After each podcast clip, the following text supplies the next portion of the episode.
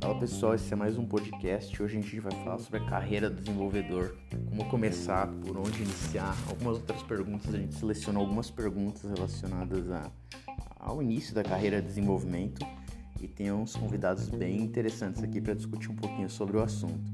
Beleza? Então vamos lá.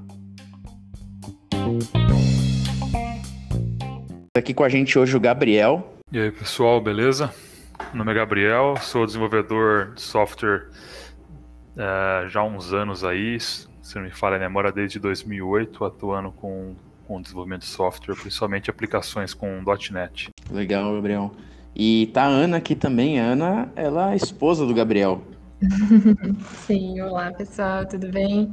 Bom, eu sou a Ana, eu sou estagiária de front-end e comecei há pouco tempo na área. Legal, Ana. Bem-vinda. Obrigada. Tem uma, tem uma outra convidada esse ano na área, é a Marina. Oi, me chamo Marina. Iniciei a, a graduação em Sistema de Informação. Já trabalhei na área de suporte e estou tentando ir para a área de programação. Legal, legal. E tá aqui com a gente também uma colega, conheço ela há bastante tempo, convidei ela para enriquecer um pouco esse podcast e trazer uma, uma outra visão, que é muito importante quando se trata do assunto de início de carreira e até progressão na carreira de desenvolvimento. É a Maina. Legal. Oi, Rodrigo, muito obrigada pelo convite, é um prazer. É... Oi, pessoal, eu sou a Maina, eu tenho algum tempo de experiência, 10 anos, nessa área de recrutamento e seleção, focado no mercado de tecnologia. Né? Então hoje a gente vai ter um bate-papo sobre isso. Bacana, legal, pessoal. Então, bem-vindos aí, obrigado por aceitar o convite. Acho que vai ser uma, uma conversa legal. E a gente elencou algumas perguntas que são, são comuns algumas pessoas fazerem quando estão no início da carreira de desenvolvimento, né? E não fui eu que elenquei essas perguntas, algumas delas eu dei sugestão, o Gabriel também, é, a Marina e a Ana também deram sugestões de coisas que, que elas se questionam. Então, eu vou trazer essas, essas, questões e a gente vai discutir um pouquinho aqui, trazendo a percepção de pessoas que já estão na área, pessoas que estão iniciando na área e têm esses questionamentos, e quem está do outro lado, né, recrutando essas pessoas. Então, acho que é legal, a gente vai cobrir um pouquinho e, e tirar algumas dúvidas. Acho que a primeira pergunta que, que a gente pode pode levantar, né? É como se tornar um desenvolvedor. Bom, eu acredito que essa é uma boa pergunta. Acho que todo mundo que está começando na área tem essa dúvida de como fazer isso da melhor forma possível e o mais rápido possível, né? Porque a curva de, de conhecimento, né, que a gente tem que, que escalar é bem grande. E, bom, no meu caso, vem de outra área, e eu comecei fazendo cursos gratuitos para ver se dava match com a área. Então, principalmente com a área de programação, porque eu sempre gostei muito de exatas. Então, eu acabei caindo pro HTML, CSS logo de cara. Eu fiz um curso da Girls for Tech, me interessei bastante. Só que parecia que não era suficiente aquilo para mim.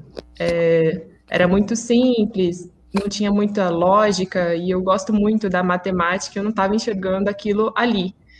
Então, eu comecei a, a tentar uh, ver uh, partes de, de design mesmo, que eu gosto muito. Fiz um curso de design de interfaces, mas aquilo também era muito monótono para mim, no sentido de, ok, eu sei onde os elementos vão, mas como que eu faço para colocar esses elementos ali? Até então não tinha sido apresentada ao JavaScript. Foi então que eu comecei a me aventurar em alguns bootcamps, full stacks, uh, e eu me deparei com o JavaScript, e ele meio que casou tudo que eu gostava. Ele tinha a lógica, ele tinha o design, e eu conseguia então ter o resultado logo, né? Quando a gente vai programando, a gente já consegue ter esse resultado no browser. E então eu acabei caindo para a área de front-end. Hoje eu sou estagiária front-end. Legal. E isso que você falou é bem interessante porque eu vejo hoje eu estou numa bateria de, de processos de recrutamento e a gente vê que hoje em dia não são todos os cursos que, que, que dão essa possibilidade das pessoas se prepararem na base. Então tem gente uhum. que começa a desenvolver para o front-end sem conhecer JavaScript. Uhum. Conhecer o React e vai fazendo com React e ele não sabe que por trás, na verdade, é JavaScript, né?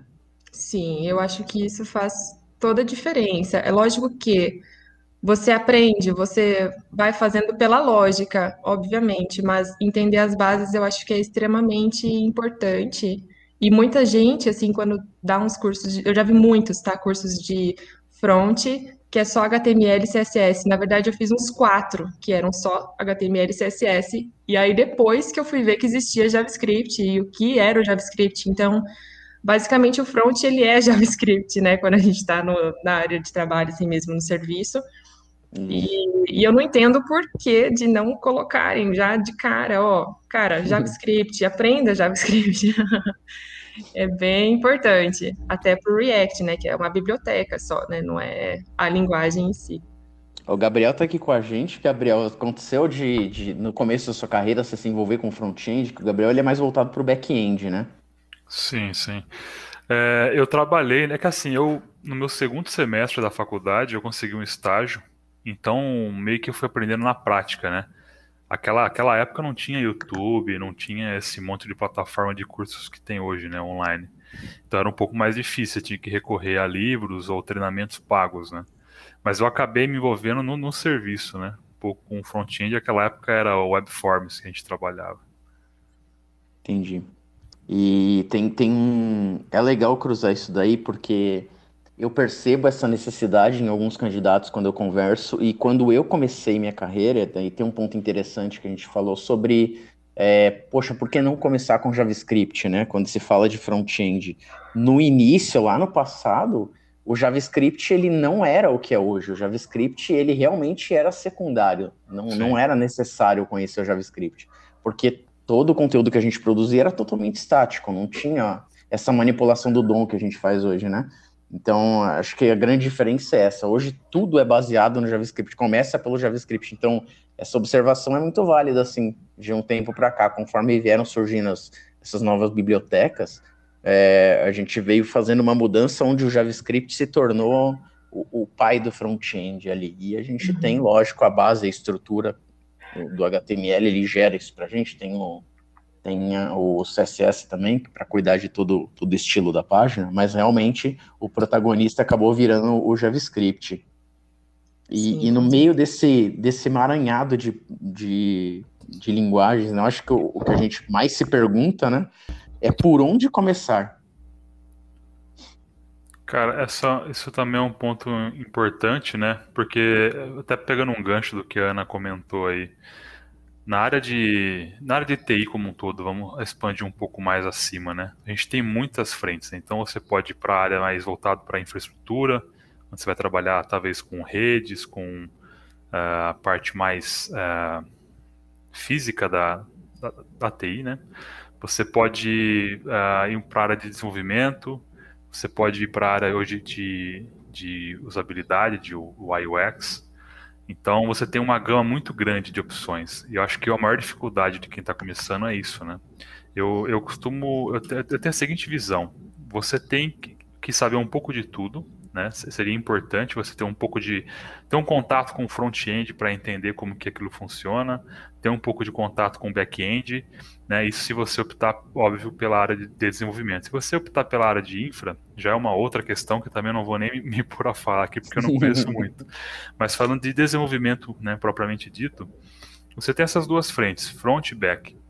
Então, conhece, acho que conhecer um pouco do front, né? Aí, um pouco de CSS, HTML, JavaScript, talvez alguma lib, algum framework, né? Ou a gente está falando de Angular, React, Vue, que são os mais conhecidos e utilizados.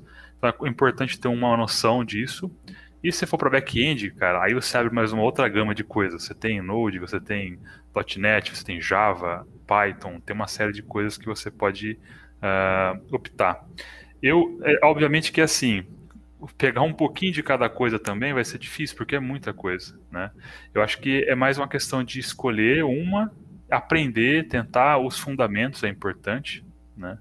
Por exemplo, questão de lógica, porque a lógica que você aprende, você vai poder aplicar isso independente da linguagem do framework que você estiver usando.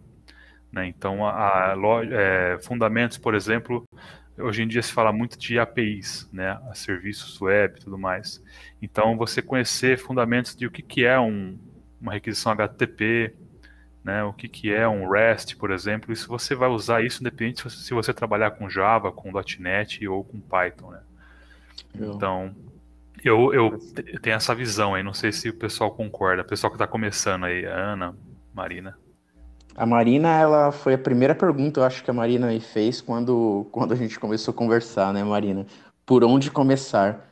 E, e é uma dúvida que muita gente tem. É, eu tenho as minhas dores, e só que eu acredito que sejam mais de alguns anos atrás, né? Eu tô na área aí, creio que há uns 15 anos. Então, eu tenho, eu tenho outras dores, né? Eu acho que naquela época era uma coisa, hoje em dia é diferente. E, mas, Marina, como, o que, que você sente? Qual a dificuldade que você sente hoje quando você fala, poxa, é, por onde eu começo, né? Como vou startar isso daqui? Como vou iniciar? A princípio, escolher uma linguagem de programação para iniciar. São várias opções. E quando você, quando você entra, você pensa: qual escolher? Eu vou aprender um Java, começo com Python, talvez eu veja outra linguagem. Será que é melhor aprender duas ao mesmo tempo ou só uma? Entendeu? Eu acho que quando você inicia, é por onde, sabe? Por onde começar. Sim. É, e assim, eu, falando um pouco de como aconteceu comigo isso lá atrás, né? Eu acabou que, como eu falei, no segundo semestre de faculdade eu consegui um estágio. Então, eu toda a minha carreira partiu dali, né? Eu não tive essa esse problema entre aspas, né, de ter que escolher algo para para ter que estudar. Então, eu comecei com .NET e eu parti dali. Hoje em dia eu vejo muito pessoal comentar, por exemplo, de, de JavaScript, né, voltado à front-end, porque quando você vai para o back-end você tem uma série de outras coisas envolvidas, por exemplo, você tem banco de dados, você tem toda a questão de, de deploy ali do back-end que envolve outras coisas, você está falando também, de, às vezes, de containers, tá, tem vários outros pontos envolvendo que talvez complique um pouco mais para quem está começando. Então, talvez começar pelo front-end seja um bom caminho. Você aprender JavaScript, porque depois com JavaScript você pode replicar isso, por exemplo, usando com Node para o back-end. Isso é, é o que eu é. vejo o pessoal comentar muito, né? Fala-se muito também de Python, que parece ser uma linguagem que tem uma sintaxe um pouco mais tranquila, né? Para quem está começando. Mas eu, eu, uma, uma sugestão que eu daria é o seguinte: hoje em dia existem muitas plataformas de ensino, né? De, de, língua, de programação. Né? E existe muito assim, as empresas estão criando bootcamps né, que elas contratam essas plataformas, cria-se um bootcamp onde a, a pessoa ela vai passar por uma trilha de estudo e no final ela vai concorrer a uma vaga de estágio ou uma vaga de júnior, por exemplo. Eu acho que é um, um, caminho interessante porque você vai estar estudando algo já direcionado para uma possível vaga, uma possível oportunidade de emprego, né? Então, eu acho que, que é um caminho interessante aí, porque você já estuda direcionado, né, para uma oportunidade. Isso. É, eu acho que a grande diferença do, do passado para hoje é que hoje em dia é, essa diversidade que existe, né? Antigamente a gente não se preocupava muito com a questão de infra, que nem você comentou, né? Hoje em dia a gente tem o Docker aí, então é uma preocupação.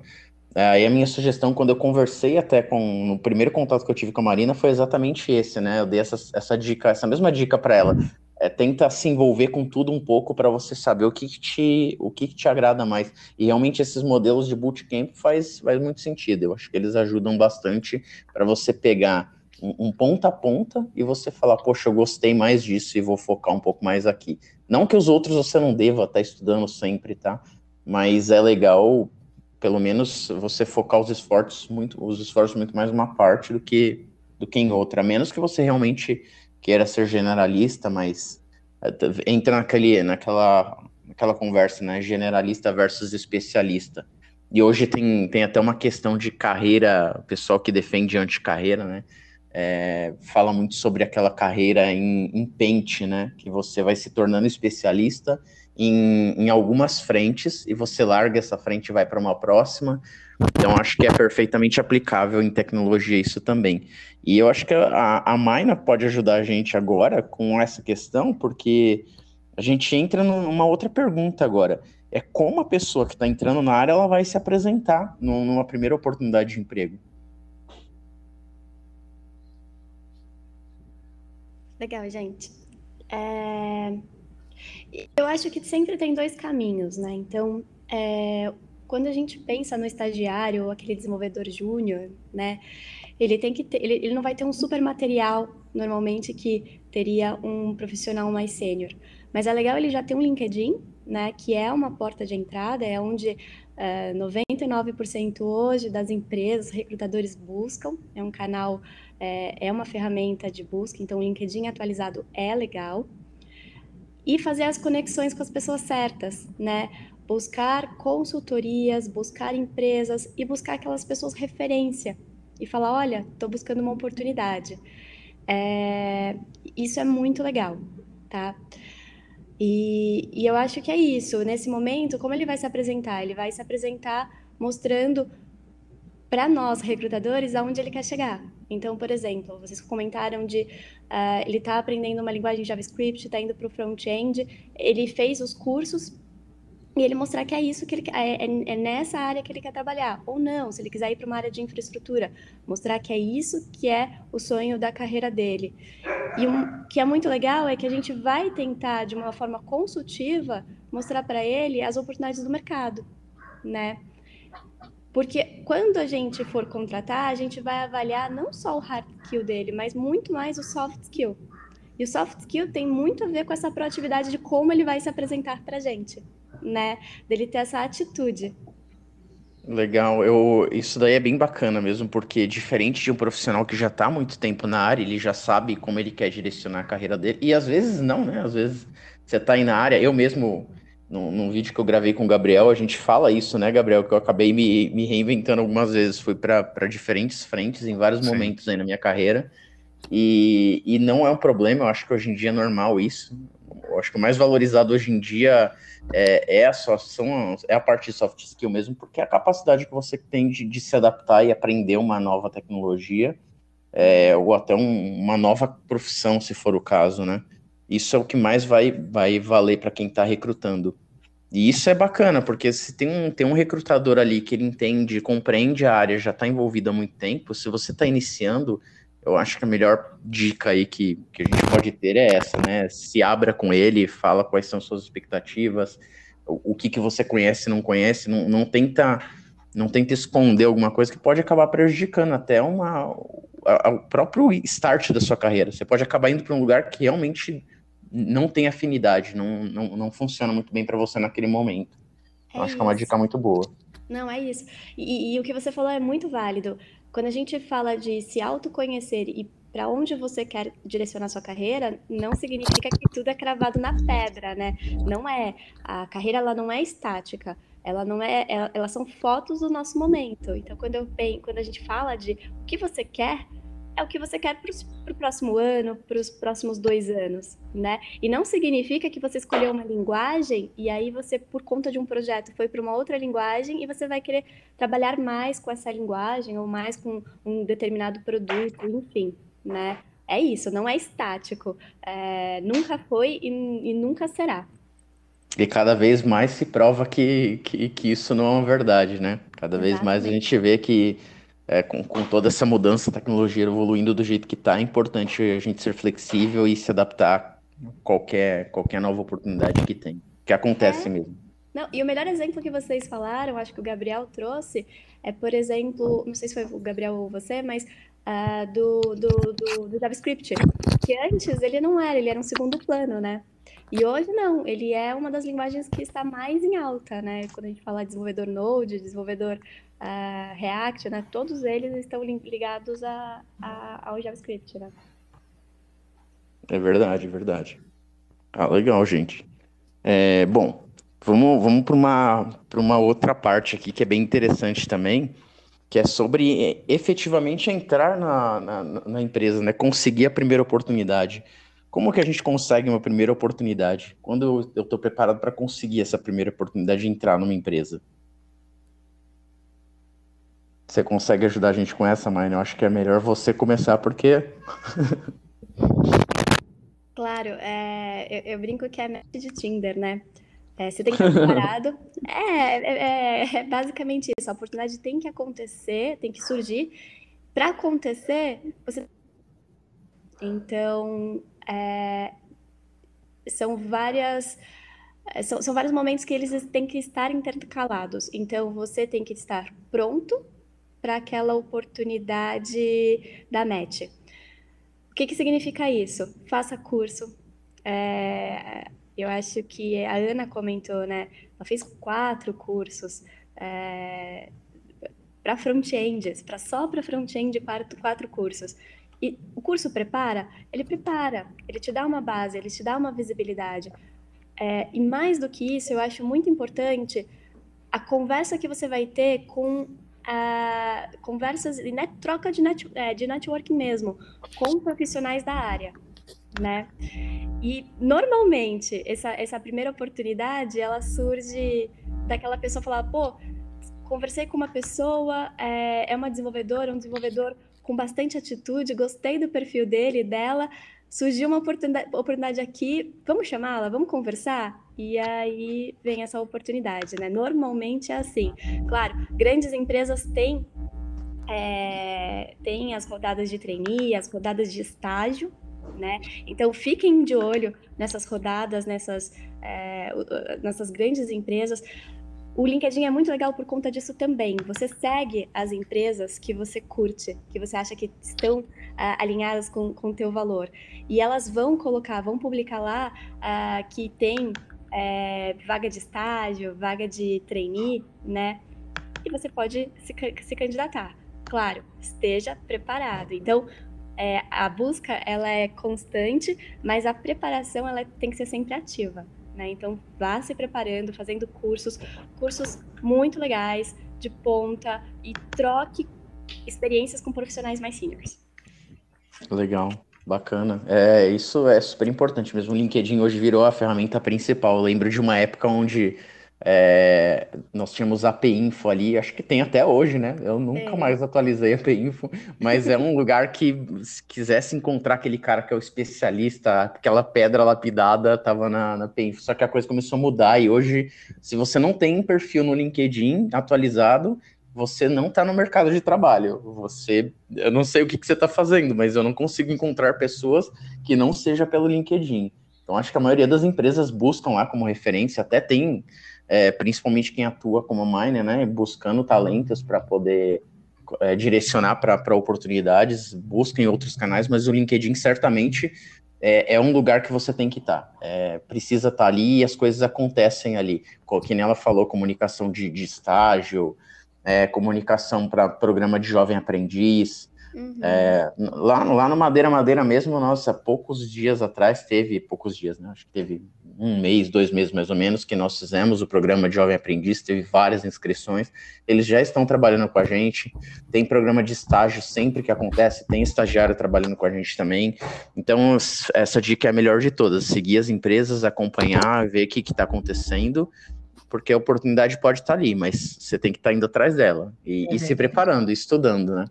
É verdade, até seguindo o gancho, é, eu acho que eu posso eu acho que eu posso estar falando alguma coisa sobre como entrar na área agora na conseguir a primeira oportunidade na, oh, na visão é de quem está começando.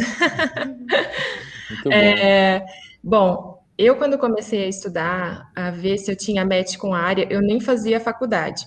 Eu falei, eu não vou despender de um dinheiro que eu não tenho agora, né? Numa coisa que eu não tenho certeza se eu realmente gosto. Então, uh, eu fui, comecei a fazer, é, experimentar Python, experimentei várias coisas além do front também, que eu não acabei não falando antes, mas o front foi que, o que me cativou. E assim, do momento que eu me inscrevi na faculdade, que eu comecei a minha faculdade no meio do ano passado, é, toda e qualquer oportunidade de processo seletivo para estágio, eu estava ali. eu estava ali e levei vários nãos, É, passei vários apuros em provas, abandonei três. eu falei, gente, não dá, não consigo. Mas eu acho que falta muito disso também. É, eu vejo que o pessoal que está começando tem muito medo de dar a cara nos processos seletivos. E, e bom, é aquele contínuo aprender, né? Sempre estar tá fazendo curso e sempre estar mostrando, sim, no LinkedIn, no GitHub, o meu GitHub virou meu repositóriozinho particular. Todo e qualquer curso, qualquer produto que tivesse, de qualquer curso que eu fizesse, por mais simples que fosse, um HTML com CSS, eu colocava lá. E, e eu vi que isso foi um grande diferencial na minha primeira oportunidade que eu consegui. Porque é, eles estavam com o meu, no meu GitHub aberto e eles ficaram assim muito, eles mostravam que estavam muito satisfeitos com aquilo, sabe? De eu ter um GitHub, de eu saber alguns comandos de Git, porque, querendo ou não, você acaba pegando alguns comandos de Git, que é importantíssimo.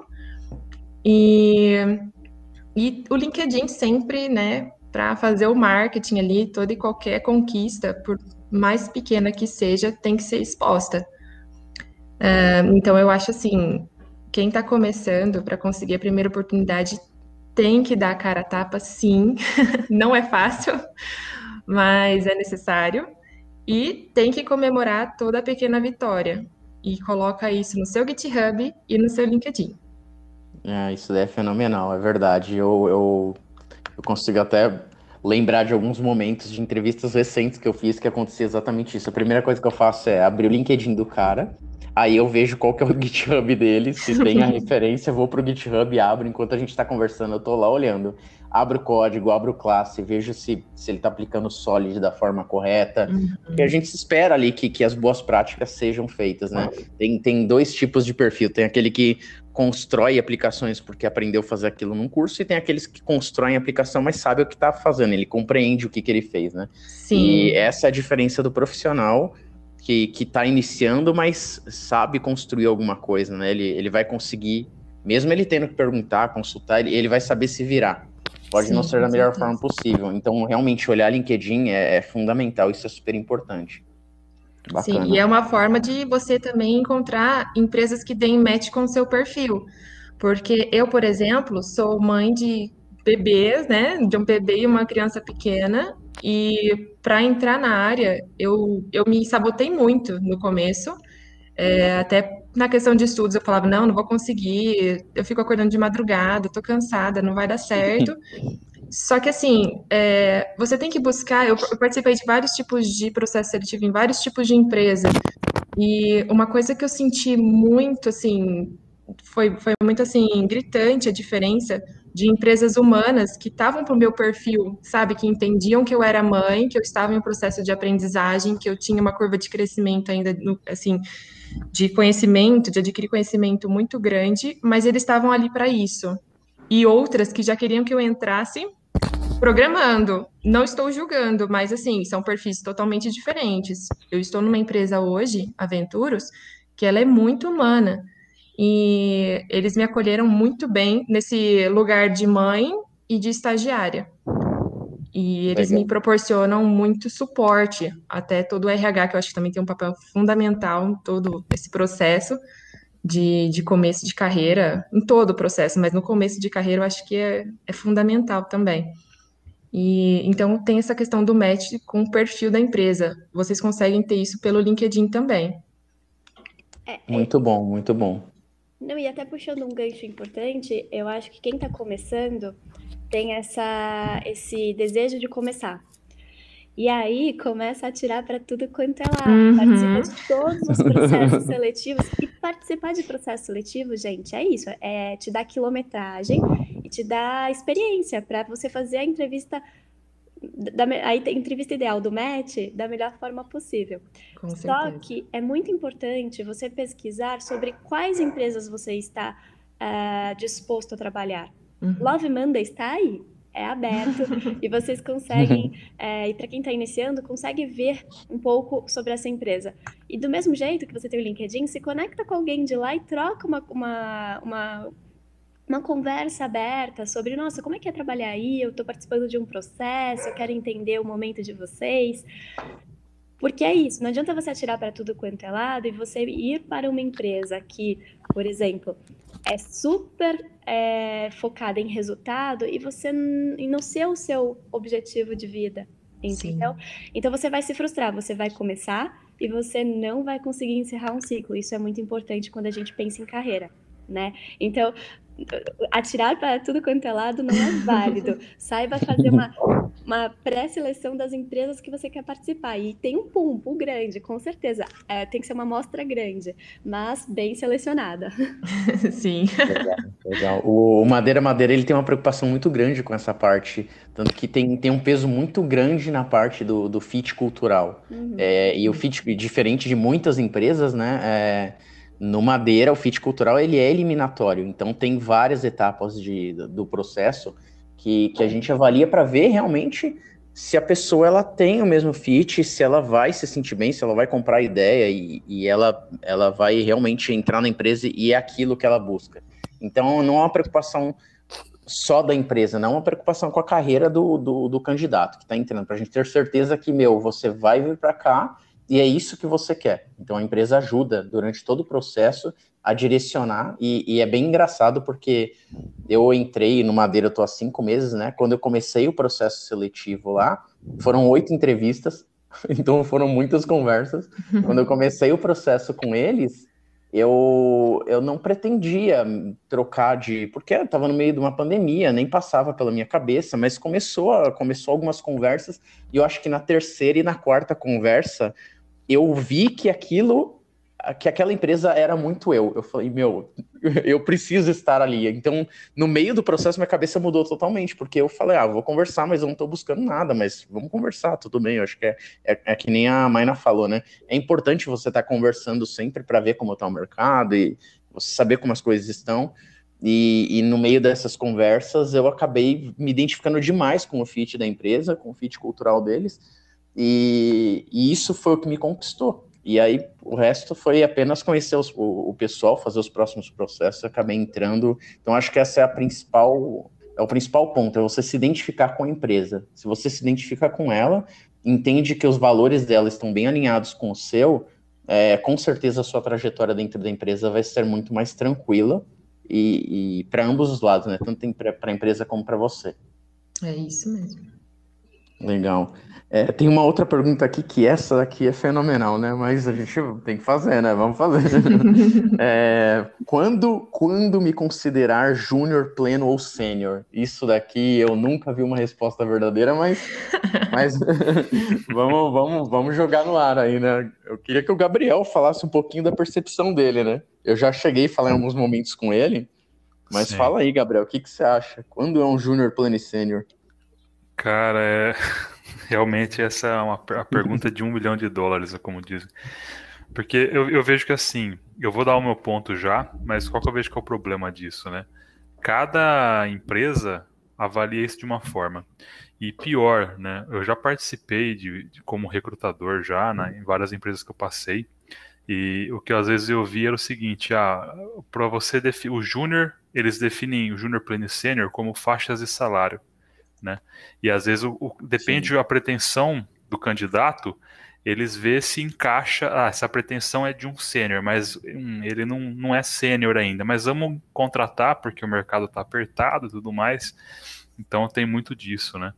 É, mas qual é a minha, a minha visão sobre isso, né? O júnior, eu, eu vejo que é alguém que está começando, alguém que já tem talvez uma prática ali, né? É, talvez alguém que veio do estágio e foi efetivado, realmente alguém que já tem uma noção, mas que não sabe se é, caminhar sozinho, digamos assim. Ele ainda vai precisar de um apoio, de uma mentoria, né? Depois de algum tempo, e aí eu acho que não tem ao certo o número de anos, por exemplo, depois de cinco anos. Não, eu acho que depende muito de pessoa para pessoa, depende da dedicação dela. Então, depois de um tempo dela estudando e aprendendo, ela vai começar a caminhar sozinha, vai começar a tirar as próprias conclusões, a conseguir propor, né? Uh, soluções e aí ela passa para um nível pleno. Né? Uh, porém, ela já vai chegar nesse ponto sabendo mais sobre fundamentos, né? sabendo mais sobre tópicos avançados também. mas ela ainda uh, não é tudo que ela vai conseguir pensar na solução ali sozinha, digamos assim. Depois de alguns anos, e aí eu digo mais uns bons anos, eu acho que aí não tem como, né, para a pessoa se tornar um sênior, ela tem que ter uma certa rodagem, ela criar tem que casca, né? criar casca é, e tem que ter tido experiências diferentes. Eu acho que assim é dif muito difícil, não estou dizendo que é impossível, mas é muito difícil a pessoa que ficar 15 anos numa mesma empresa, trabalhando no mesmo software, no mesmo sistema, dificilmente ela vai ser sênior. Ela pode ser sênior ali naquele sistema, mas se ela cair em qualquer outro problema de qualquer outro sistema, ela vai ela vai patinar. Então, o sênior ele tem rodagem, né? Então tem tempo tem a casca, tem as cicatrizes, como o pessoal às vezes fala, né? De vários projetos que passou e tem várias experiências diferentes.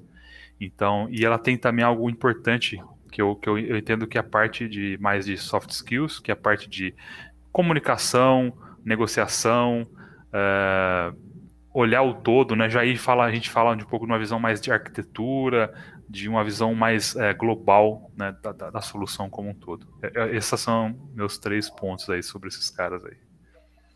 Eu, eu gostaria de ouvir a Mayana também, mas eu vou colocar também a, os meus pontos, tá? Aqui que eu costumo olhar. Por, por algum tempo na minha carreira, eu, eu, eu até me balizei por tempo, que nem o Gabriel comentou?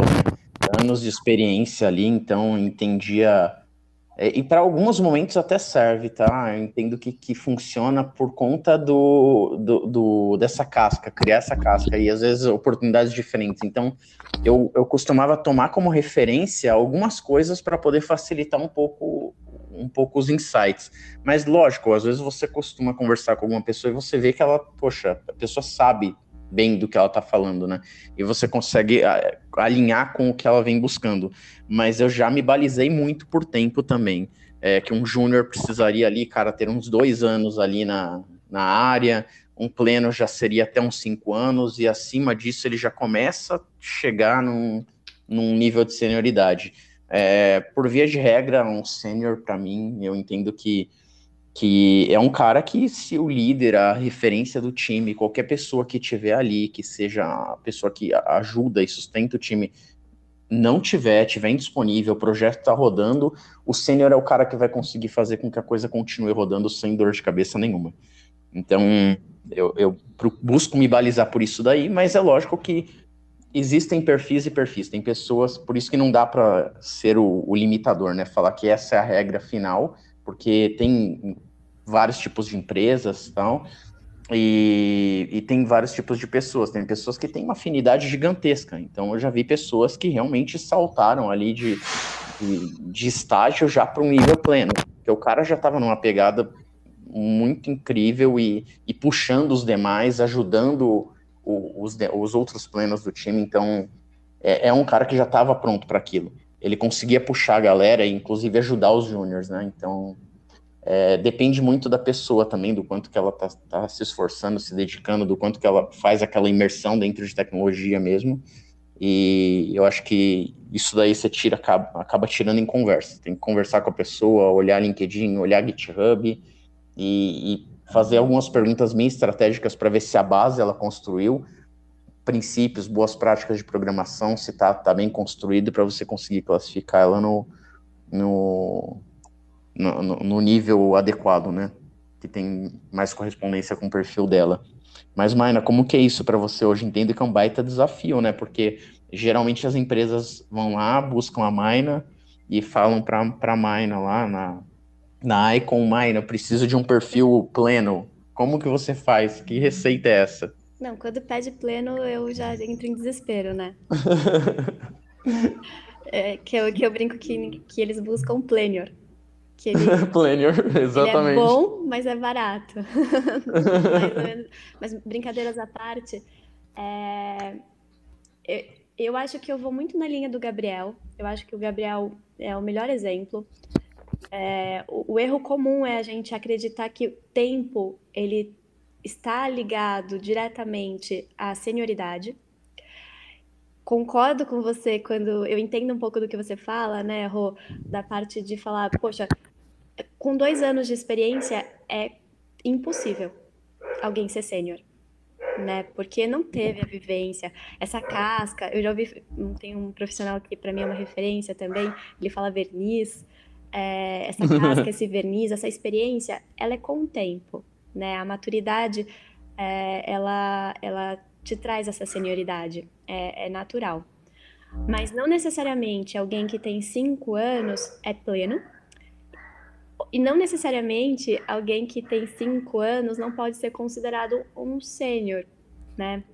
Porque Sim. já vi profissionais com seis meses de estágio serem efetivados uh, como júnior, o profissional júnior, né? Como um analista, um recrutador, oh, desculpa, um desenvolvedor júnior, e logo em seguida, em seis meses depois, já ser uh, receber uma promoção. Por quê? Porque o profissional nasceu para fazer a, aquilo. Ele tinha um raciocínio lógico, ele tinha, ele tinha um soft skill também, aquela atitude, e, e, e ele desenvolveu aquelas habilidades técnicas muito rápido, né? E ele, ele fez uma imersão. Então, tempo, para mim, não é um fator. Eu acho que quando a gente é, coloca um tempo mínimo uh, de experiência, a gente pode limitar a busca né? e perder grandes talentos. Então, eu, eu acho que eu, eu vou muito na linha do, do Gabriel. Eu acho que um profissional júnior, ele é um profissional que ele ainda precisa de apoio, né? Ele não tem as respostas uh, para as atividades. O pleno, ele já faz mais atividades, mas ele não tem 100% de autonomia. E o sênior é esse profissional que tem autonomia, né? Ele está lá, é ele que vai resolver o, o problema, né? E, e, e, e normalmente, quando a gente faz uma entrevista, é, e o profissional pleno é, é, o, é, o limite, né? Porque ele quer ser sênior, ele tem esse desejo. E a gente normalmente pergunta: como é que você se classifica?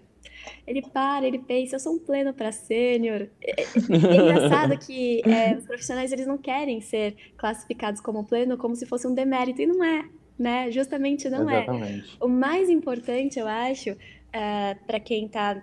E aí, o olhar de quem está na carreira, né?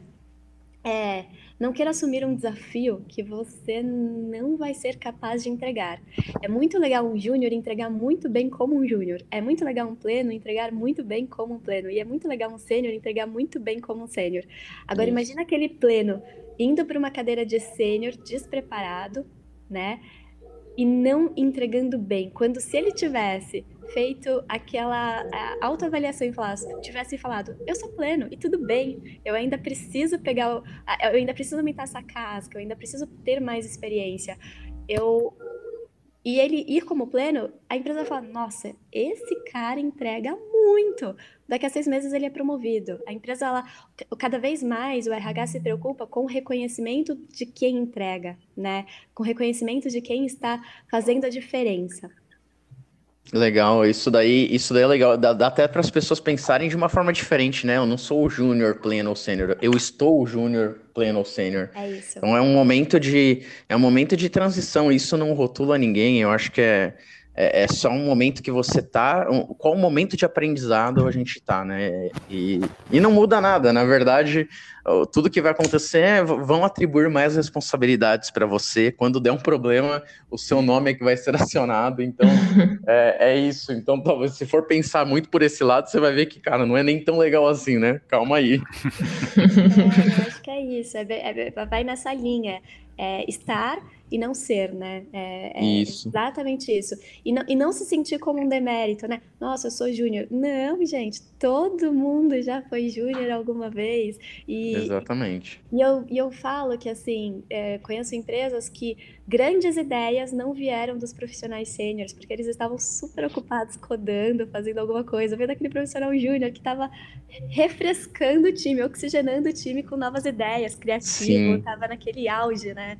Então... Acho que a, o Gabriel comentou até num papo que nós fizemos no ano passado sobre, sobre uma das passagens que eu fiz na minha carreira e eu falei para ele, né, que bem recentemente eu atuei com produtização, uhum. então fui realmente atuei como product manager e uma das coisas que eu descobri é que por mais que as pessoas acreditem que o PO e o product manager seja o cara que tem que trazer a resposta de como que a gente vai trazer a solução para o usuário, é, depois que você começa a estudar, você vê que na verdade não.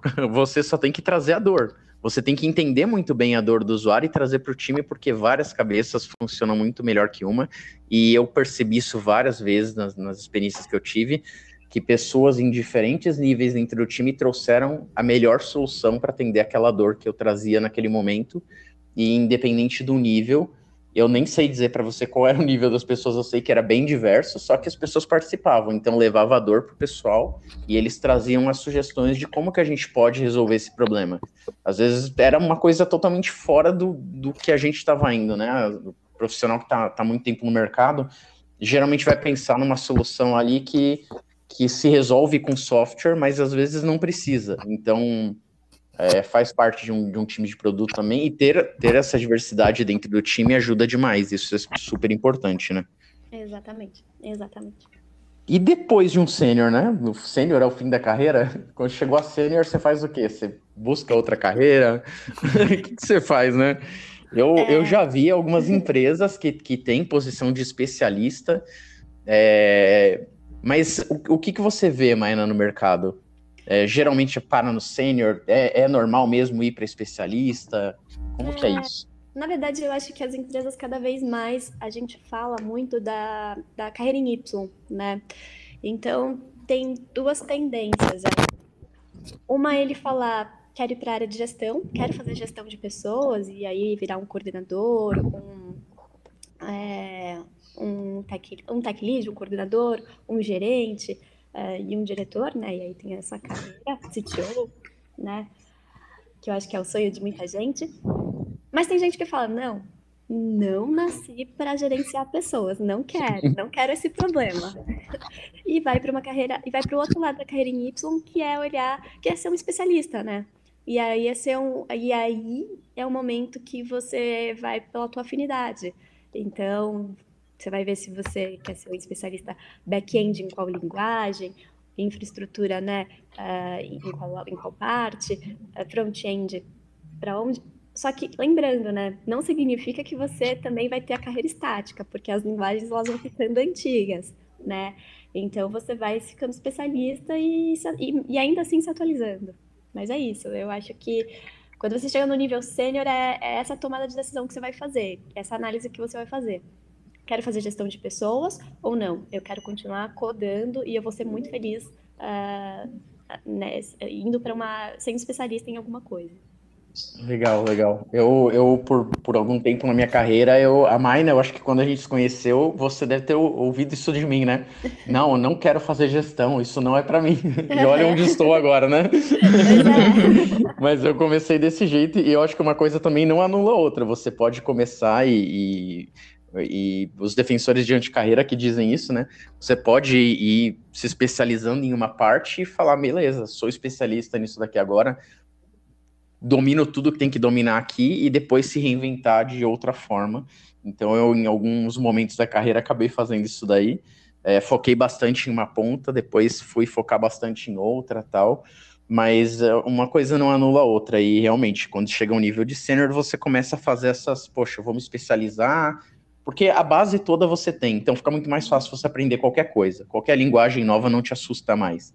É. Então, é fácil para você falar, ou, ou qualquer te tecnologia, seja framework, biblioteca, o que for, não te assusta. Você sabe que no fim, tudo são bits e bytes, então é tranquilo. É. É, então, eu acho que é essa, essa a pegada, né?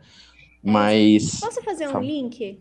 Eu claro, acho claro. que um, algo muito importante que a gente também tem que pensar em carreira e aí pensando que as nossas decisões elas são feitas de um cruzamento, né, uh, da nossa vida pessoal com a nossa vida profissional. Então pode chegar um momento que você vai falar assim: agora eu não quero fazer gestão de pessoas porque eu vou ter que evoluir em algumas habilidades, porque gestão de pessoas não é algo tão simples, né? É, e, e eu vou querer ir, eu, eu vou querer, e agora na minha vida pessoal não cabe. Eu quero continuar estudando mais tecnologia, só tecnologia e me especializando. E é isso que você falou. Pode chegar um momento que na tua vida pessoal e profissional que você vai falar, sinto falta de ter de fazer essa gestão de pessoas. Agora eu tenho esse brilho. E você vai para essa outra, para esse outro lado da carreira em Y, né? Legal, muito bom, legal mesmo. É, bom, para você o Gabriel mencionou isso daí, eu acho que é, é uma próxima pergunta que a gente teria aqui. É, é difícil, cara, não que seja impossível, né? Mas é muito difícil você ver uma pessoa que ficou sempre trabalhando na mesma solução, dando suporte nela, E eu já, já presenciei isso em vários lugares que eu passei, pessoas que construíram carreira trabalhando numa mesma empresa, em um mesmo software, e a pessoa não conhece nada além daquilo. Então, qualquer coisa, até um framework diferente que você traz, a pessoa não sabe e assusta. É, mas ela é um sênior ali na posição dela. Ela está sênior ali, né? E então, o quanto que vale a pena hoje em dia? Eu lembro que na época do meu pai ali, até meu avô, quando eu conversava com eles, construir carreira dentro de uma empresa, ficar 15 anos dentro da empresa era formidável, era uhum. É, o cara era incrível, ele era comprometido com a empresa, mas hoje, será que isso é uma verdade? Não, já não é mais, né? Eu acho que as, as gerações mudaram. Eu acho que a nossa geração e a geração dos nossos pais, elas têm essa visão de carreira a longo prazo. E os RHs tinham essa visão, né? Então, se você não ficava 10 anos, 15 anos, eles falavam até cinco, ciclo de 5 anos uh, numa empresa, você não cumpriu um ciclo. Isso é uma inverdade, né? Eu acho que, que a gente tem se atualizado muito em relação a isso, e eu acho que, de novo, determinar números é, é a mesma coisa que determinar aquilo no, no quem é o júnior, pleno e sênior e não tem nada a ver com tempo, né? Mas uhum. eu acho que a gente tem esse olhar, é, eu acho que tem, tem uma reflexão muito boa para quem cria a raiz e também uma, uma reflexão muito boa para quem não cria raiz. Vamos pensar nesse primeiro caso do teu pai, né? De falar, você ficou 15 anos numa mesma empresa. Primeira coisa que o RH vai fazer quando conversar com, com esse profissional, com essa profissional, é entender o contexto desses 15 anos. Como é que foram esses 15 anos? A, a pessoa, ela, foi, ela teve um crescimento constante? Ela foi desafiada? Ela teve uma evolução clara na carreira? Ela foi promovida na carreira? Teve um reconhecimento financeiro, inclusive? Então, tudo bem, eu acho que valeu a pena esses 15 anos. Mas tem um outro olhar que, olha, que a gente olha hoje e fala, poxa, mas essa pessoa ela é especialista nos processos desta empresa. E a gente sabe que cada empresa ela tem um processo muito específico. E aí ela deixou de ver outros processos, ela deixou de ver outros ambientes. E aí, quando a gente fala da parte tecnológica, vocês são muito mais especialistas do que eu. Me corrijam se eu estiver errada. Mas você segue a, o parque tecnológico e a diretriz tecnológica da empresa. Então, se você está numa empresa que ela é limitada, por exemplo, a certas licenças uh, ou a, certos, uh, a certas práticas de mercado, você ficou limitado. Exemplo, Existem ainda empresas que não passaram pela transformação digital, ainda usam muito a metodologia de entrega, waterfall, cascada. Esses profissionais, eles estão um pouco aquém da metodologia, das melhores práticas do mercado, que hoje a gente fala muito de Scrum, né? Uh, da, da, da, bom, entregar no ágil, né? Sim. Então, é, a, você tem que ter essa preocupação né, quando você cria essa raiz, né? Se você está evoluindo, se está de acordo com os teus valores, uh, se a empresa tem culturas, valores e a missão ainda está alinhada, porque também não é estático, vai mudando, se o estilo de trabalho, se o ambiente ainda é promissor para você e se você ainda vai ser desafiado. Por outro lado, quando a gente pensa né, uh, na troca, é, tem o outro lado. Você troca muito rápido, o que, que pode significar isso? Né?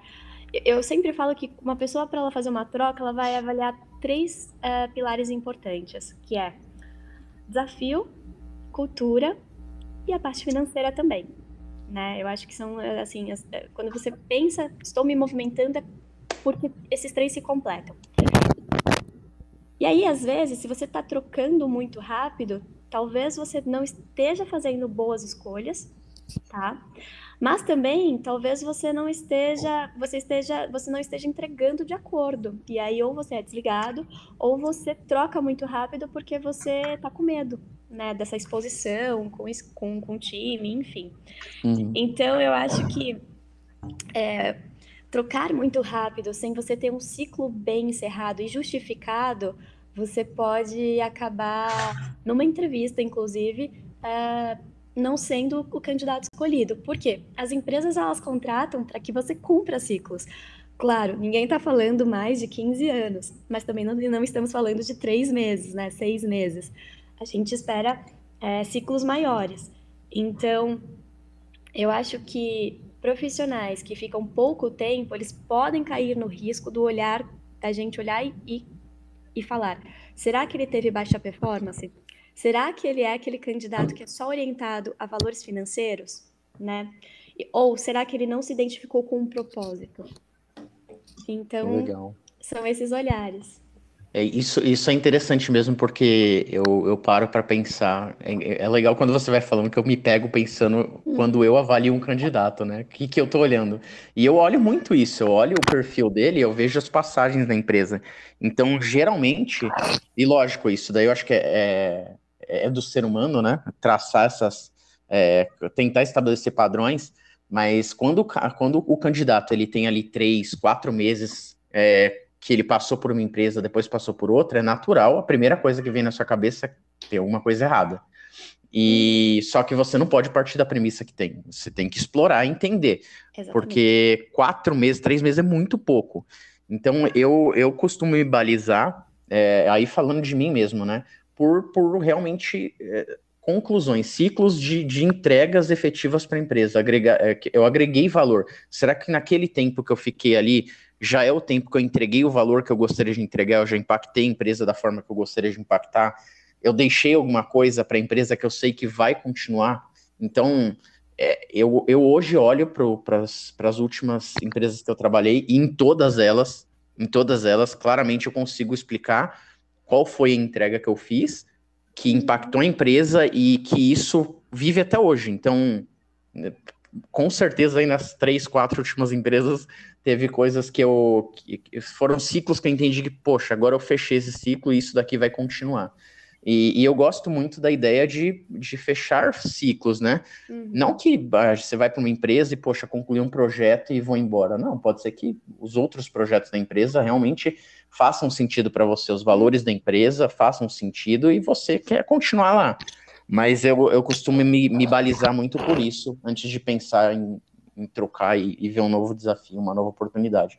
É, quando você entra nessa outra aresta financeira e, e ah, não fiquei satisfeito, essa indecisão, isso realmente você pode tentar esconder, mas no, em uma entrevista, um recrutador ele vai pegar, ele vai conseguir descobrir por onde, o que, que você está tomando como régua, né? Então não é bom. É legal colocar o pé no chão e ver se quando vier a oportunidade para você entender legal se, poxa, faz sentido para mim? Faz. Eu acho que eu vou conseguir agregar, entregar valor para a empresa, eu, eu, vou realmente ser lembrado de alguma coisa dentro da empresa. E aí, quando fechar um, um, ciclo de entrega que você entende que você colaborou com a empresa, aí é válido você repensar se faz sentido continuar, se você quer um novo desafio, mas sair simplesmente por questão financeira é, pode ser um, um, tiro no próprio. Pode conseguir é. até um aumento financeiro, né? Mas o quanto isso é bom para você ó, na construção da, da, sua carreira, né? É isso, eu acho. É, é, é notório. É, eu acho que trocar de, de emprego, trocar de empresa, é a forma mais rápida de você ter um ganho financeiro. Mas isso não significa que é a forma mais rápida uh, de você ter uma evolução de carreira, né? Sim. Com certeza. E eu acho que é isso. Para quem está começando, né? Também tem esse, tem, também tem esse desejo, né? Esse, de ganhar dinheiro é, faz parte, né? A gente olha e fala, eu lembro quando eu era estagiária, eu falo assim, nossa, ganhar tanto, vou ser muito feliz. E aí você fala, e hoje, né? A gente olha para trás e fala, nossa, como era boba. Foram, foram as, as, experiências que eu tive foram muito mais significativas, né? É, é isso não é. Mim. Não, e eu falo por mim, eu tive um ciclo de oito anos numa mesma empresa. E eu não saí dela porque em vários momentos eu fiz a autorreflexão e pensei, minha carreira está estagnada? E eu respondia para mim mesma, não. Eu fui promovida então, esse ano, eu, eu, esse ano eu, eu assumi essa cadeira, essas responsabilidades e fiz essas entregas. Então, legal. E para o ano que vem eu tenho esses desafios uh, e, e eu tenho essa perspectiva de carreira. Eu fiz a movimentação quando a minha resposta foi, eu não tenho mais perspectiva para onde crescer. Ou o que a empresa tem para me oferecer de crescimento não condiz com o que eu quero buscar. Então agora eu estou apta para. Agora eu estou aberta para o mercado, para olhar as propostas do mercado. Legal. Ah, eu, eu posso, posso, complementar um pouco esse ponto também, é, que eu já passei por algumas empresas né, nesses anos aí. E assim, sempre eu tentei assim, nunca procurei nunca me balizar pela questão financeira, até porque eu acho que quando a questão é financeira, se você está numa empresa que você gosta, que atende ali a parte cultural, você dá match, né, com a, com a empresa, é muito mais simples você conversar internamente se você é um bom profissional, se você entrega bons resultados, faz muito mais sentido às vezes você conversar internamente com o teu gestor, com o teu líder e, e procurar ali, né, um, um reajuste salarial. Mas é, às vezes que eu mudei, ou foram porque não estava dando match, então o, o, tempo mínimo que eu fiquei numa empresa foram cinco meses. Mas porque, assim, eu entrei para um projeto, depois de um mês esse projeto foi cancelado e eu acabei caindo para trabalhar com sustentação de aplicações totalmente legadas, tecnologias de 20 anos atrás, e eu falei, não, isso, não é isso que eu quero para minha carreira. Né? E aí eu busquei uma nova oportunidade. Inclusive, nessa próxima oportunidade foi quando eu conheci o Celebrone e trabalhei junto com ele. Mas é, geralmente eu busquei assim, chegou num ponto, é, teve empresas que eu entrei e falei, meu, vou ficar aqui, sei lá, 10 anos da minha vida. Acabei ficando um ano e meio, porque chegou um ponto que a, aquele brilho que eu tinha lá no começo acabou se perdendo por mudanças que ocorreram na empresa. Então, não, não tem assim uma regra, eu acredito, de ah, X tempo. Eu acho que o tempo vai dizer, as coisas que conforme acontecerem na empresa é que vão te, te dar aí insumos para você parar e pensar, putz, eu ainda estou feliz aqui. Eu acho que é bem isso, sabe? Quando você acorda motivado a trabalhar, é, e, e, assim, obviamente que um dia ou outro você não vai estar tão motivado, mas quando isso se perdura por três, quatro meses seguidos, é o momento de você talvez olhar e parar, puxa vida, eu acho que não está mais legal aqui, vou começar a olhar o mercado e ver que, que tem que dá mais match, né, com os meus princípios e, e com os meus desejos aí profissionais. É isso, Gabriel, eu concordo com você. Essa autorreflexão é muito importante e do início ao final da carreira. A gente tem que estar sempre fazendo essa autorreflexão. Você, você constrói. Oi, pode falar. Puxando um gancho, eu gostaria de saber o que vocês acham é, em relação a estagiários que possam estar uh, fazendo um estágio numa empresa que eles achavam que ia ser de uma forma e de repente pode mudar, ele pode ou começar a ter muita cobrança é, e não ter tanto apoio, tanto suporte, porque eu já vi pessoas que falavam sobre isso. Até tem um, um parceiro meu de equipe é, que ele mudou né, de, de, empresa porque a empresa onde ele estava antes começou a só cobrar e não dar suporte para ele como estagiário e agora ele está como júnior. Mas isso vale também para estagiário? O que, que vocês acham? Nossa, eu, eu, eu, essa daí eu gostaria de, de responder porque é uma questão, é uma questão que muda de empresa para empresa também, tá? E, e, bom, é difícil falar de certo e errado, mas nesse caso, eu acho que a gente pode, pode colocar um pouco de certo e errado, porque o estagiário, se você for entender o, o que, que é um estagiário, ele é uma pessoa que está aprendendo. Ele, ele entrou na sua empresa para aprender, para começar a ter uma primeira oportunidade de contato com o mundo real. E uhum. cobrar entregas de um estagiário é, significa que você está querendo economizar dinheiro jogando a responsabilidade para um, um estagiário. Em vez de contratar um, um júnior, um pleno que hum. efetivamente pode ser cobrado por entregas, quando você joga isso para um estagiário, você, ao invés de estar tá preparando um profissional que pode ser um profissional excelente daqui a um tempo, e não agora, uhum. quando ele realmente for um júnior pleno, é, Aí você está tentando economizar de alguma forma, você está encurtando, encurtando as coisas para economizar. Isso é horrível, porque você está prejudicando a carreira da pessoa e você está prejudicando as suas entregas, porque ele não vai entregar. Não adianta pressionar. Você vai frustrar a pessoa, é o pior dos cenários possíveis. Exatamente. Então, eu contrato estagiários e sempre vou contratar estagiários, deixando claro para o estagiário que ó, você está vindo para aprender eu não vou cobrar a entrega dele. Eu quero que ele aprenda. Eu vou cobrar que ele aprenda, que ele estude, que ele, que ele entenda, participe ali, faça um pair programming para ver como que funciona. Isso eu vou cobrar dele. Agora, entregas, não, não, não faz sentido, porque você, em vez de preparar uma pessoa a longo prazo para dali um ano ou seis meses, dependendo da capacidade da pessoa, né? É, você ter um profissional bacana que vai estar tá entregando alguma coisa para você já, você uhum. vai criar uma pessoa frustrada que só vai querer sair desse estágio o mais rápido possível ou até desistir da área, né? Que eu já vi Sim. acontecer. Sim. É, eu acho que é por isso importante, alguém comentou lá no começo aqui do nosso bate-papo, que é buscar empresas que demete com o teu perfil, né? E hoje em dia é cada vez mais comum a gente ter empresas focadas aí em cultura, em pessoas. Então é importante buscar isso, né? Avaliar isso antes de conseguir uma oportunidade de, de estágio? É isso, eu acho. Acho que eu falo isso bastante para todos os meus candidatos. Toda tampa tem a sua panela e, tem, e, e é específico. Então, tem que dar esse match no, na cultura, no valor, na missão da empresa com os teus. É, de novo, é a afinidade. E eu concordo com você, Rodrigo. É, quando você contrata um estagiário, é para ele aprender, né? Ele vai trazer é, resultado, né? Mas de uma outra forma que não é desenvolvendo, né? Isso. Pode ser a longo prazo ou até co colaborando com ideias, porque é ser humano insights. tem experiência de insights, tem experiências diferentes. E, e, eu já vi muito isso acontecer. E vem uhum. muito, é o que eu comentei lá atrás, né? Geralmente as ideias que saem um pouco da, da dessa.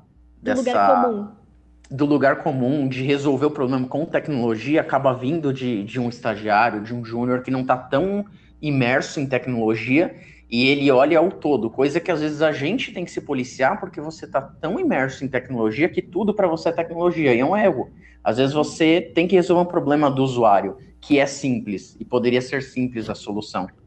Então, essas pessoas agregam demais e você consegue moldar a pessoa para trabalhar na empresa do jeito que você precisa. Então, é só trabalhar, entender que cada coisa tem, tem seu tempo, estagiário, júnior, pleno, sênior, é, cada um tem que ser cobrado de uma forma diferente e a cobrança aumenta, assim, muito. Quando vai para sênior, então, é muito. E só que é cada um no seu tempo, né? E você pode estar estragando um, um ótimo profissional se você fizer uma cobrança inadequada para o nível dele.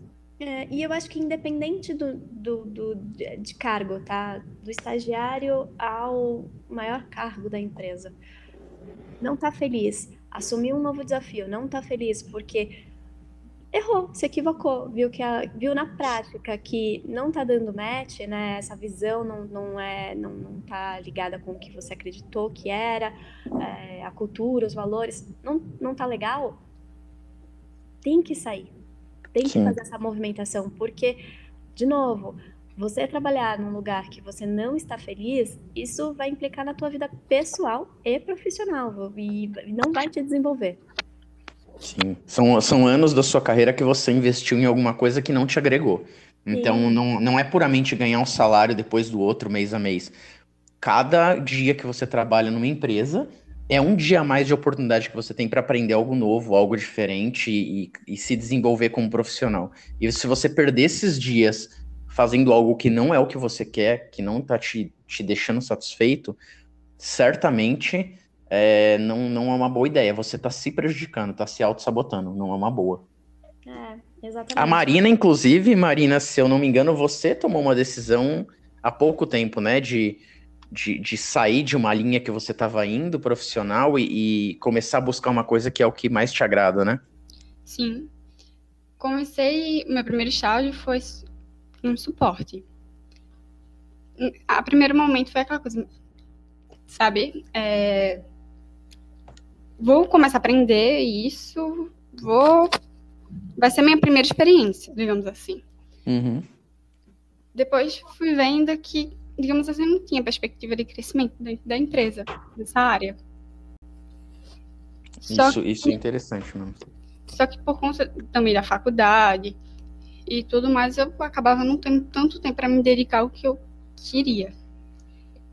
E o tempo, como foi falado hum, é, anteriormente, aquilo, sabe, foi implicando também na minha vida pessoal, porque eu queria é, dar foco em outra, em outra área, queria me dedicar, só que eu ficava, nossa, vou, não vou, vou, não vou.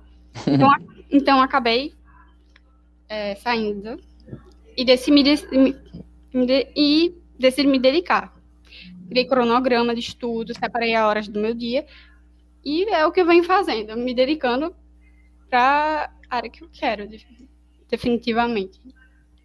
Perfeito, legal. Isso é super importante porque é o tempo que você está ali na empresa, atuando no suporte, às vezes dependendo do nível de suporte que você está atuando, nível 1, 2, 3, é, se for um nível mais baixo, geralmente você tá, tá, tá dando respostas para coisas prontas, né?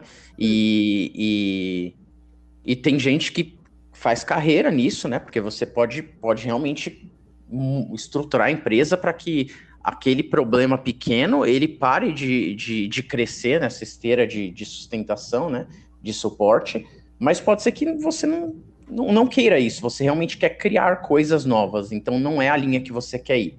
Eu gosto bastante, eu sou a refém porque eu gosto bastante de sustentação e suporte, mas eu acho que muito por conta da minha base, que, que hoje, onde eu me identifico muito que é a arquitetura, eu, eu vejo que a parte de suporte e sustentação é onde a gente tira os maiores insights para você conseguir olhar para a arquitetura e falar, cara, eu posso fazer isso de uma forma diferente. Só que para quem está começando, é, é, sempre essa reflexão, né? Será que isso é o que eu quero para esse momento? Se não for, é, é, a sua decisão entendo que é a mais adequada, né? Vamos colocar um basta aqui, vou focar no que eu quero, porque você já tem um direcionamento, conhece já algumas tecnologias, colocar um pouco de esforço de estudo naquilo para você conseguir achar uma oportunidade adequada, que cruza muito com o que a Mayna falou, né? De saia. Se, se não tá legal para você, se não tá te agregando, sai. Foca nos estudos e, e, e, com certeza você vai achar uma oportunidade muito boa com um reconhecimento mais adequado e que tenha tudo a ver com você. Sim, até sobre isso eu acho que é interessante pontuar que assim eu, eu no começo do meu estágio eu me sentia em dívida com a empresa por ter me dado uma oportunidade. E eu acho que isso deve ser um sentimento meio que comum para quem está começando, de, poxa vida, me deu a oportunidade de entrar, sabe? Mesmo que não tá bom, como que eu, sabe, como que eu faço? Se não tá bom, eles me deram a oportunidade, fica nessa coisa de dívida, né? Nesse sentimento de dívida. E eu acho que a gente precisa pôr a mão na consciência e ver que se aquilo não tá bom, por mais que você tenha que sair e ficar um tempo sem trabalhar, eu sei que para isso hoje em dia, para algumas pessoas é, é muito oneroso, né? Não ter um salário, alguma coisa, mas às vezes vai te possibilitar é, ter uma oportunidade melhor e numa empresa que você realmente tenha ganhos em todos os sentidos. Eu sei que é bem difícil essa parte, né? Algumas pessoas realmente não, não podem abrir mão, e mas eu acho que seria o mais ideal. Uma coisa bem rápida que eu acho que é importante em todos os, os, os momentos da carreira é dê um passo de cada vez. Eu acho que às vezes a gente está começando e a gente se vê, nossa, o fulano é um profissional que eu admiro, o ciclano. Só que esse cara tem 15, 20 anos de, de experiência já na, na área de desenvolvimento né? É um cara que já passou por muitas coisas, já foi júnior, já foi pleno, né? Hoje o cara pode ser lá um especialista, mas ele passou por todos os passos, né? Não tem como você pular do primeiro degrau para o décimo degrau da escada. Você tem que subir um degrau por vez. Então aproveite cada momento. Acho que eu, essa seria a mensagem que eu deixaria, né, para a gente fechar aqui com uma mensagem bonita. Aproveite cada step do, cada degrau da sua escada da melhor forma possível e viva cada momento ali, porque é, a gente tem, óbvio, que almejar subir, mas tem que entender que a gente tem limitações, você tem, né, ter uma vida equilibrada também entre família e lazer e trabalho e estudo, então é, não, não vamos ficar doidos, né, procurando atingir o décimo degrau de uma vez. Perfeito, perfeito, legal.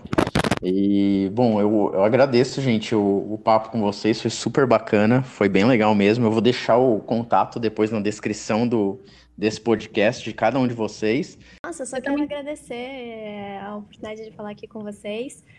E vou até falar uma coisa que eu acho que é importante para quem está começando. É, a habilidade técnica a gente vai desenvolvendo com o tempo. Eu acho que a principal mensagem para quem está começando é tenha atitude, seja você. E tenha senso de dono. Pense sempre e tenha muita empatia. Eu acho que é, são os principais fatores que vão te levar a ser um super profissional daqui a alguns anos. Maravilha. É, Perfeito, queria... boa mensagem. Pode falar. Também queria falar. Assim, para quem está iniciando estudando, assim como eu, dê o primeiro passo. Vá construindo aquela base com um tijolinho de cada vez, sabe? E principalmente, tenta não se sabotar. Porque Justo. quem tá no início, principalmente quando tem aquele, primeiro contato, eu acho que primeiro, com linguagem de programação, com a lógica, principalmente, toma aquele susto e acaba sabotando. Ah, não, acho que não vou conseguir fazer tal coisa, acho que não, não vai- isso não é para mim. A gente tirando uma hora assim por dia, acho que você consegue aprender um passo de cada vez, como o Gabriel falou.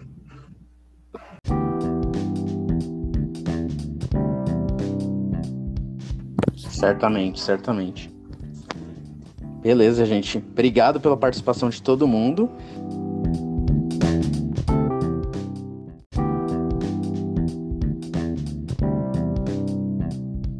Valeu, galera.